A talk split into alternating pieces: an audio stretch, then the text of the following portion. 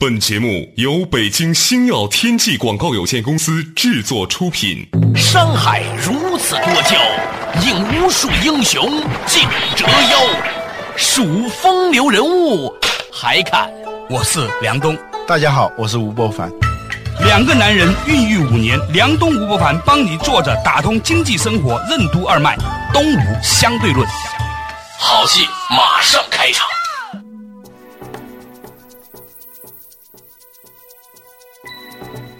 作者打通经济生活任督二脉，大家好，欢迎收听东吴相对论，我是梁东，对面依然是二十一世纪商业评论主编吴伯凡，伯凡你好，大家好。对于像我们这种被微博裹挟的人，每天看到各种段子、各种小道消息、各种碎片化的东西的人呢，偶尔在放假的时候看一本书啊，有一点文学造诣的书呢，会突然发现这是如沐春风啊。最近呢，我在重读《空谷幽兰》，是一个叫波特的人呢，上个世纪九十年代还是八十年代写的一个他寻访中南隐士的故事。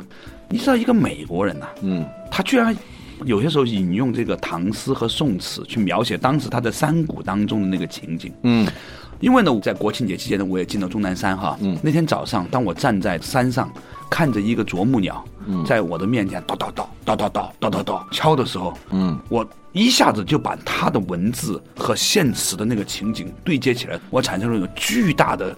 正能量、幸福感这几个词太糟糕了，我实在不想用这几个词来形容，我只能觉得当时我很健康，嗯，我只有那些感受，嗯，很通透。其实旅游啊，应该是两个维度的，一个是空间维度，那就不用说了，嗯，从你活力的地方到别人活力的地方去啊，有点意思。我们在空间上，我们跟某个景点、某一个地方在一起。这是空间的共在性，还有一个就是时间的共在性。什么叫时间的共在性呢？就是你真的到一个地方以后，嗯，到过这个地方的人分布在不同的时间里头，嗯，三百年前，甚至是两千年以前。你进入到那样一个时间性的社区里头，嗯，那个陈子昂的“前不见古人，后不见来者，念天地之悠悠，独怆然而涕下。”我们为什么爱读这首诗？我们即使没去过那个地方，它实际上是把处于不同时间段的人，以一种很虚拟的方式，让你实现一种共在。啊，你刚才说在终南山啊，那种感觉啊，就是我没去过终南山啊，但是一说到终南山，我会有一种感受，这是很奇怪的事情。其实就是因为我在这种文化环境里，不知不觉的已经在内心构建了一个终南山。嗯，这个终南山呢，是谁帮着我构建的呢？是历朝历代的人帮着我构建的。比如说，当你一说到终南山的时候，我就想起李白的那首诗，对他就是在终南山旅游的时候。写 的一篇游记。我们说微博太碎片化了，只有一百四十个字，反映不了深刻的思想。其实不对。嗯，古人写一首诗啊，多则二十八个字，少则二十个字。对，可以写五首，才一百四十个字。对，李白写的这首诗呢，千古名篇啊，只有七十个字啊，就是半个微博。一读，你马上就有一种沉浸感，就沉浸在那个场景当中啊。他是这样写的：暮从碧山下。三月随人归，却顾所来径。苍苍横翠微，在晚上的时候啊，从终南山下来，回过头来看自己下来的那条路啊，已经看不见了，就是苍茫的暮色，山坡上只能看到这个一片青翠墨绿色。对，相携及田家，同枝开荆扉啊。碰到这个人呢，带着他去了他自己的家里头，小孩打开了门，玉竹入幽径，青罗拂行衣。那个藤萝啊，在抚摸着他的衣服啊。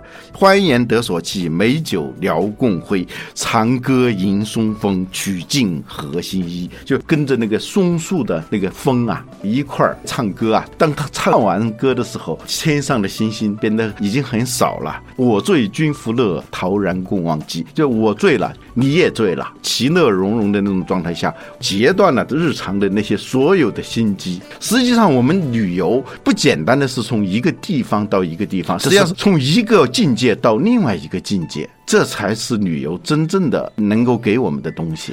你说到这个李白的时候啊，那天我在终南山脚的时候，跟朋友坐在那儿他就说：“喏，你看那个峪口，当年李白呢，也是坐在地方看着那个峪口。”嗯，我一下子就能够体会到你刚才说的这种时间的共在性这个话题了。嗯我们一抬起头，一看见天和看见那个山呐、嗯，你就可以回到任何一个过去。对，在唐诗宋词里头啊，最多的意象是月亮。嗯为什么会是这样呢？因为它月亮可以同时实现两个共在性。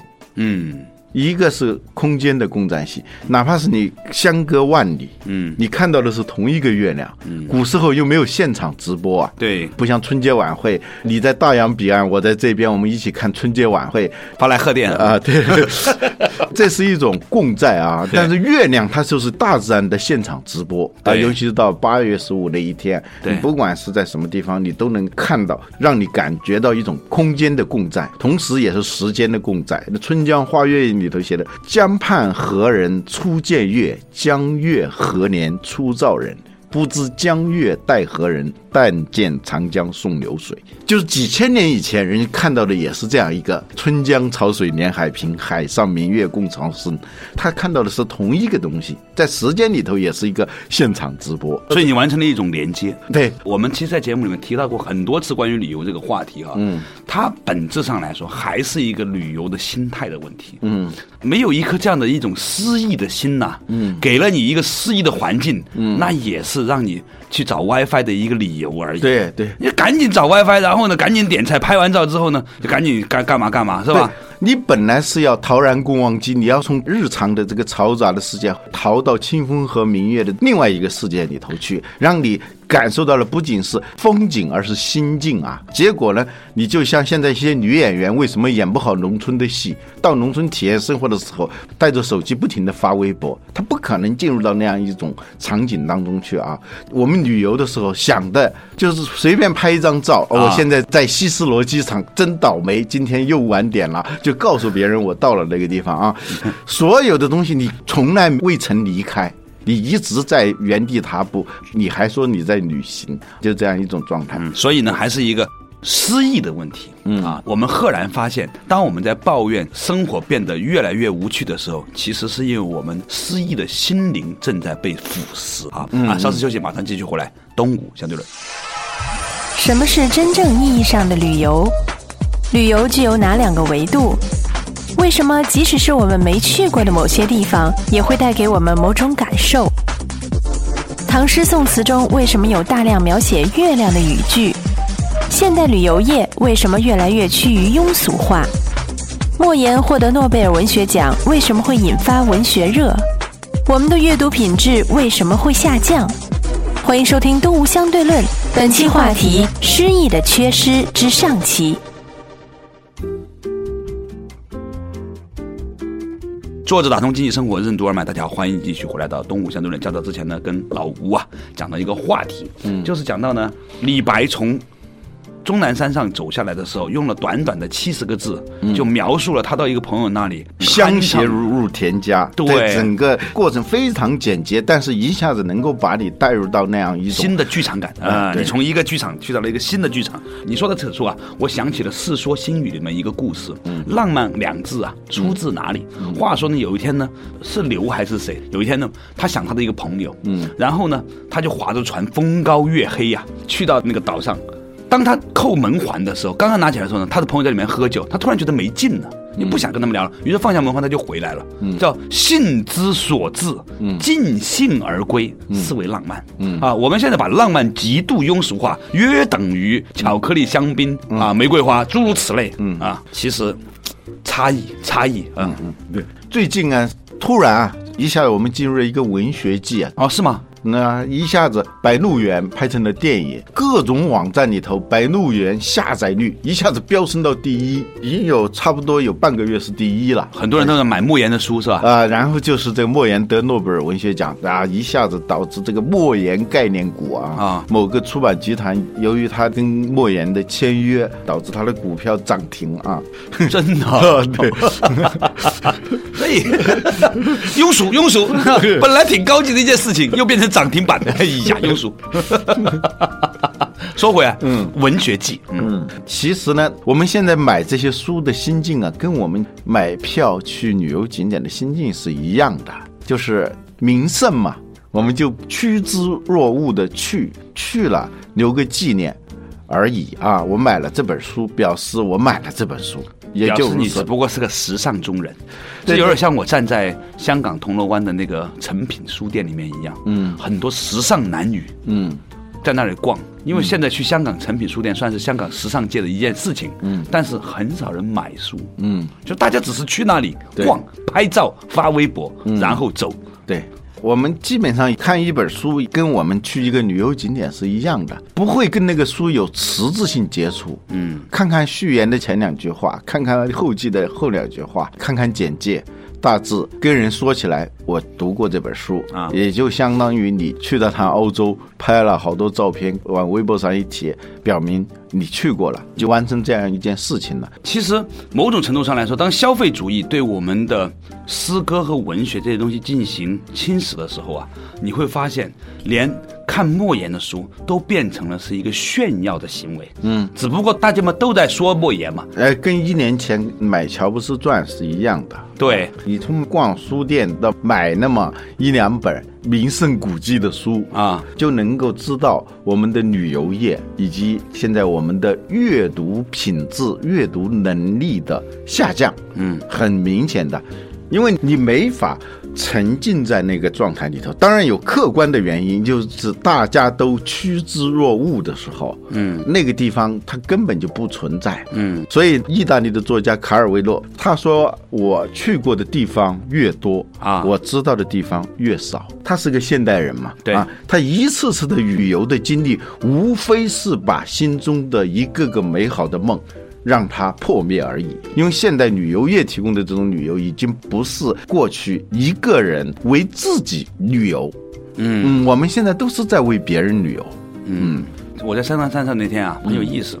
他们的这个修行的人呢，都不是住在一起的，彼此之间隔得挺远的。嗯，我在山上的一个茅棚那个地方呢，跟一个禅师在喝茶，就喝晚了，喝到晚上七八点钟的时候就开始下雨，天很黑。嗯，他说你就留在这儿吧。我那个床很小，我还没有试过跟一个修行人，虽然是男性住在一张床上，我很尴尬。嗯，但他说没关系，你住在这，我到山下去。然后他就提着那个马灯啊，就在雨夜之中就下山了。嗯，然后呢，走之前告诉我一句话，说这个门呢是锁不住的，你拿个东西顶一下。我说为什么要顶？他说可能山上有熊，然后就走了。嗯，我当时呢还没有反应过来，当他走了之后，突然意识到一种孤独感。嗯，因为我从来没有试过一个人在方圆十里范围之内就我一个人的状况。嗯，在山顶上，黑夜当中下着雨，那个时候呢，我突然发现一只胖胖的蚊子成为我唯一可以看得见的活物。嗯，那个时候我才理解为什么僧人会珍惜这些生命，因为在那个时候你安静下来了，你会发现一个蚊子也是一个生命。嗯，我那个是真正的发出来的那种慈悲和与它同在的。那个蚊子爬在我身上去抽血的时候啊，我就看着它，然后呢，那看吃饱了，看吃饱了，吃饱了就飞了。那个时候呢，你才听到很多的声音，以前是听不到的。嗯，比如风的声音、雨的声音，以前我是听不见雨的声音的。嗯，然后呢，晚上有一些这种可能是蛇啊，或者是什么样的动物穿过那个林间的声音，都可以听得见。然后你才听得见，还是有蟑螂啊在爬的声音、昆虫的声音。我们说的境界啊，其实不是那么玄的，对就是看到你平时看不到的东西，听到你听听到你平时听不到的东西。其实本来是可以听到的。可以听到的，就是提高一种信噪比。对对对啊，就你平时的噪音太高了，所以那个信噪比是很低的，几乎为零的。对啊，就是没有信号，只有噪音。我们在这个日常生活当中啊，是这样一种状态。真正的旅游是要把你带到一种信噪比很高的状态里头。当然了，就是那些声音，不同虫子发出来的声音是不一样的，是不一样的完全不一样的，甚至是你现在一些俄罗斯文学里头写的这种，当你听到这个声音的时候，你知道那是谁在发出声音，甚至是哪一只呃苍狼，嗯，对对对对，他认识的，有过接触的。当你听到一声野猫在叫的时候，你知道是哪只张三还是王财贵啊呃，对，是 哪只野猫在叫啊啊？这个时候你就会发现哦，原来世界是那个样子。就像说白天里头放焰火，嗯你是看不到什么色彩的，只有在黑夜里头，越黑那个色彩就越斑斓。旅游实际上是把我们进入到另外一种光学、声学环境里头，让一些本来存在但是平常看不到的东西。显现出来，它的氛围、它的场景是一个显影剂，让这些东西显现出来。对，你看莫言的小说里头，他就有一个特点，就是大量的写这种平常你是完全感觉不到的那种色彩、声音。他有篇小说叫《透明的红萝卜》。这本身听起来就有点魔幻现实主义嘛。对啊，红萝卜怎么是透明的？逻辑上都不通。对，他就写那个小孩叫黑娃，那个小孩的那种感觉啊，就是在黑暗当中有一个萝卜放在他的身边啊，他能想象它是透明的，里头有那种透明的汁液啊，同时它又是红萝卜，就这么一魔幻现实主义，魔幻又很美好的一个想象。后来这个小孩就跑到那个萝卜地里头，就去拔那个萝卜，他有点琢磨了嘛，看一个个萝卜都找不到那个透明的红萝卜。莫言的小说里头那种对声音的那种捕捉。对色彩的这种捕捉，他甚至说庄稼长的时候那种拔节的声音是听得见的，真的是听得见的。如果你在农村里头，伸懒腰嘛，庄家也会生蓝腰的。对，这个时候你会发现，那是另外一种形式的发烧友。嗯，就我们平常花几十万买一个音响，听到的是别人听不到的东西嘛。对当然是两方面，器材要好，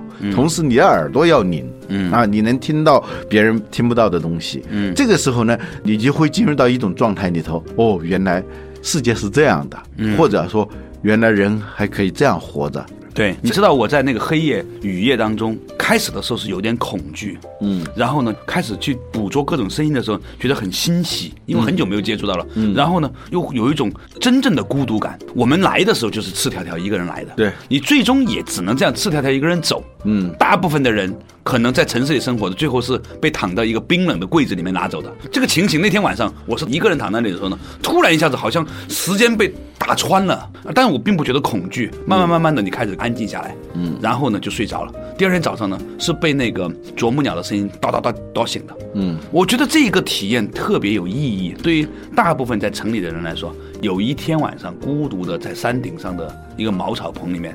体验过这样的一个过程，让你一下子对生命和生活有了一个全新的感知。好，稍事休息一下，马上继续回来。东吴相对论，为什么说现代人的旅游都是为别人旅游？我们为什么越来越缺乏诗意？文学，尤其是诗歌，为什么对我们很重要？文学除了审美功能，还能带给我们什么？感知力的钝化有何种危害？我们为什么会觉得时间过得越来越快？为什么说在家里也可以旅游？欢迎继续收听《东吴相对论》，本期话题：诗意的缺失之上期。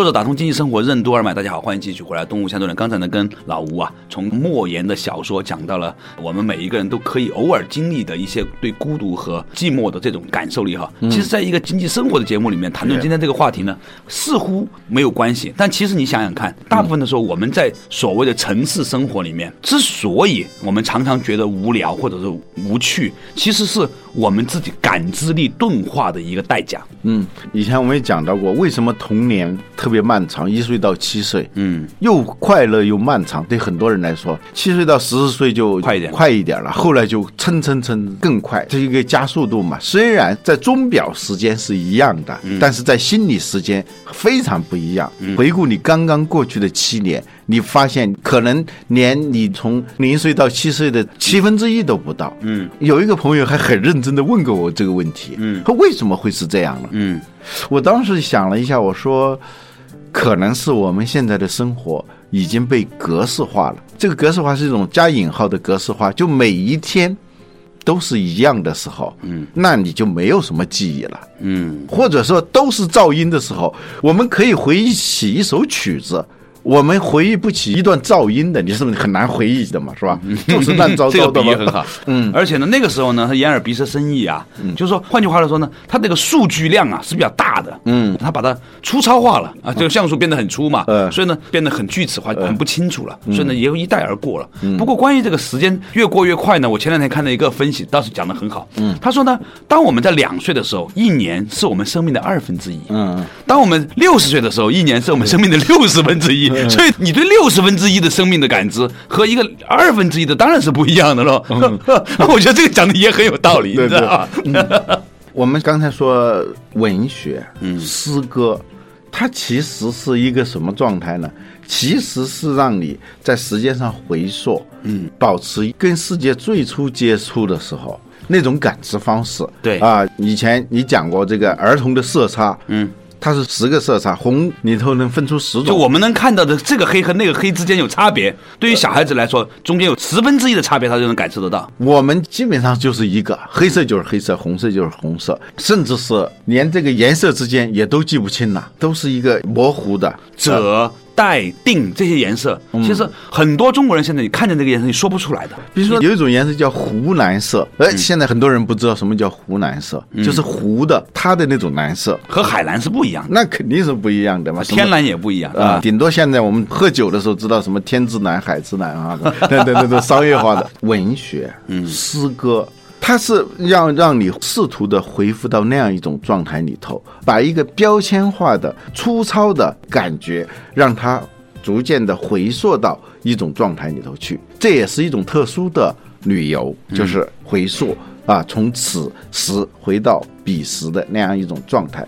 划一根火柴啊，普通的说法你就是划亮一根火柴就完了嘛，是吧？但是张爱玲来写，他就肯定不是这样的。他怎么写呢？他不是一个对事件的一个简单的一个记流水账的那种方式啊。流水账跟文学它是两个极端。张爱玲她就是这样说的：黑暗中，她划燃了一根火柴，这橙红色的三角小旗缓缓地摇荡在她自己的风里。渐渐的，他燃尽了自己的旗杆，归于寂灭，这才叫文学。我我整个半边脸突然麻掉，你知道吗？为什么？我不知道。我现在会让我有感动的东西，我都会出现那种麻麻的那啪的一声那种感受。它能触到了你的某个神经里头。是，就是尤其你刚才讲到的，就是说他毁灭了自己的旗杆，哈，嗯，就那种感觉，燃尽了自己的旗杆，归于寂灭。对，张爱玲的这段话呢，我们以前提到过。我再给你念一段意大利作家卡尔维诺的一篇散文里的一段话。他这篇文章写的是黄昏时的月亮。当我看到这篇文章的时候，我觉得很奇怪，黄昏时候有月亮吗？读了这篇文章以后，我才注意到，其实很多黄昏时候，甚至是在下午的时候，都是有月亮的。只不过以前我没有注意到。文学的一个重要的功能，就是让我们已经迟钝的，甚至完全退化的感觉重新复活，变得敏感，让我们对这个世界保持一种深切的感知和观察。这种感受力呢？它不仅仅是一种审美的功能，实际上它能够让我们的感受、让我们的语言、让我们跟世界接触的方式变得丰富、变得深切。这个它能够直接影响人的思维方式，甚至行为方式，甚至它最后能够变成一种审美竞争力啊。这段话是这样的。月亮在黄昏时最不引人注意，然而这却是月亮最需要我们关注的时刻，因为这时它自身的存在尚成问题。黄昏时，它不过是明亮而蔚蓝的天空中一块略呈白色的斑点。谁能向我们保证，今天它也会慢慢的变成一轮明月呢？它那么虚弱，那么苍白，那么单薄，仅在一侧露出一条形似镰刀的光亮的边缘，其余部分还略呈天蓝色。它像一块透明的圣餐面饼，又像是一片尚未完全融化的药片。差别在于，它这块白色的圆形体并不渐渐消亡，它上面的白色会不断的吞噬蓝灰色的暗影，变得越来越浓。所以，其实我们不需要一定要走那么远去寻找远处的风景了。那一天我在参加一个所谓的旅游的一个研讨会的时候，嗯，我说我以前呢还做一个旅游公司，装模作样的呢南极呀、北极呀、啊什么南美呀、北美啊去是吧？后来发现呢。中国就挺好的了，那贵州、云南哈，东北啊、内蒙都挺丰富的。后来发现北京就挺丰富的，再后来发现东城区就足够了。我也发现东城区好多地方好有意思哦。不，我就从来都没去过。比如说，在我的诊所旁边就有一个，就以前是一个老的寺庙，现在被改成了一个法餐厅的。嗯。他尽可能的保留了他不同历史时期对他的影响。他曾经又做过一个文革的时候的一个工厂，上面还有很多标语。然后呢，砖和瓦不同时代，他都把它保留下来。然后呢，用玻璃把它罩起来之后呢，你会觉得说那个法餐厅，他真的很尊重那一个建筑它的生命过程。嗯，他曾经以前是康熙的一个藏经书的一个地方，后来成为了一个革命工厂，后来又变成了一个仓库，后来又被遗弃，诸如此类。嗯，所以我觉得说，其实不要说东城区了，连我的正安中医诊所方圆一公里都有好多好有意思的地方可以去我我再说一个极端的，啊。你家里头你有很多地方你都没去，对呀。是我突然发现，我们家有一阳台，我已经很久没去过了。不不，有一天啊，我就收拾过去的东西啊，啊。就是堆在放杂物的一个房间里头啊，我就在那儿待了大半天啊，有很多东西，慢慢的回忆，我能回忆起来，这是在哪儿买的，或者说这是谁送给我的。我如果不去翻的话，完完全全的忘记了。在那个地方坐的时间越长，我就越愿意坐在那儿，很仔细的去看它，把那灰尘给它擦净，甚至是端详它。我们很少有端详一个东西的时候，嗯啊，这个时候就是在某种程度上也是一种旅游了，就是回到一种你没有到过的时间，你没有到过的空间。啊流水账式的那种记录记忆，它相当于像一个植物脱水以后啊晒干了，实际上是很不一样的，它的颜色、它的质地、它的味道等等。啊我们日常生活当中的各种记忆和记录啊，以及感受，都可以称之为陈词滥调。什么叫陈词滥调呢？就是说熟视无睹，视而不见。有时候见了呢，也仅仅是把它当成一个符号而已了，一个标签而已了。魔鬼词典里头对陈词滥调的定义是在一大堆烟雾弥漫的词语当中打鼾的思想。是思想的海滩上已经被晒干的海蜇皮。其实我们的感觉很多时候都是一个晒干的海蜇皮、啊。旅游景点是什么？也是这种海蜇皮。而文学呢，它能够让你重新激活，能够很鲜活的让你回到那样一个状态。所以我有个直觉，老吴哈，我感觉呢，马上展开的一个新的一个时代，我们的商业和我们的社会和我们政治环境将会重新的开始把海蜇皮对上新鲜的阳光和水，让我们重新丰满起来。也许。在下一个未来的几年，我们可以看到真正有魅力的公司和真正有魅力的企业，是那一些能够创造鲜活生命体验的组织。好，感谢大家收听今天的《动物相对论》，我们下一次同一时间再和大家分享这个话题。